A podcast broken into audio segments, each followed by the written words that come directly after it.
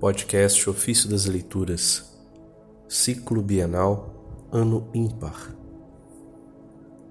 Terça-feira da 13 terceira semana do Tempo Comum. Velemos durante a noite, como se estivéssemos em plena luz do dia. Do Tratado sobre a Oração do Senhor, de São Cipriano, Bispo e Mártir.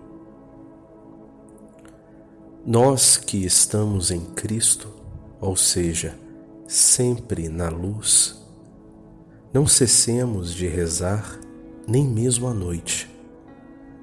Assim, a viúva Ana, rezando e vigiando sem interrupção, perseverava para se tornar agradável a Deus, como está escrito no Evangelho.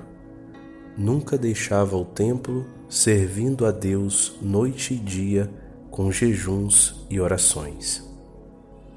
Esse trecho está no Evangelho de Lucas, capítulo 2, versículo 37. Considerem isso tanto os gentios que ainda não foram esclarecidos, quanto os judeus que, privados de luz, permaneceram nas trevas. Nós, amadíssimos irmãos, que sempre estamos na luz do Senhor, que lembramos e valorizamos aquilo que viemos a ser pela graça recebida, consideremos a noite assim como o dia.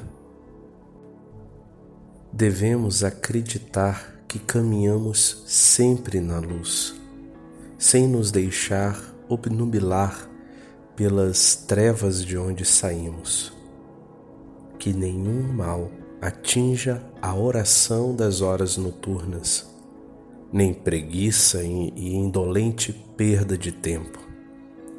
Espiritualmente recriados e regenerados pela misericórdia de Deus, imitemos o que seremos, destinados a viver naquele reino que não conhece o sobrevir da noite, mas apenas o dia velemos durante a noite, como se estivéssemos em plena luz do dia, destinados a orar e a dar graças a Deus até nestas circunstâncias. Não cessemos de rezar e agradecer.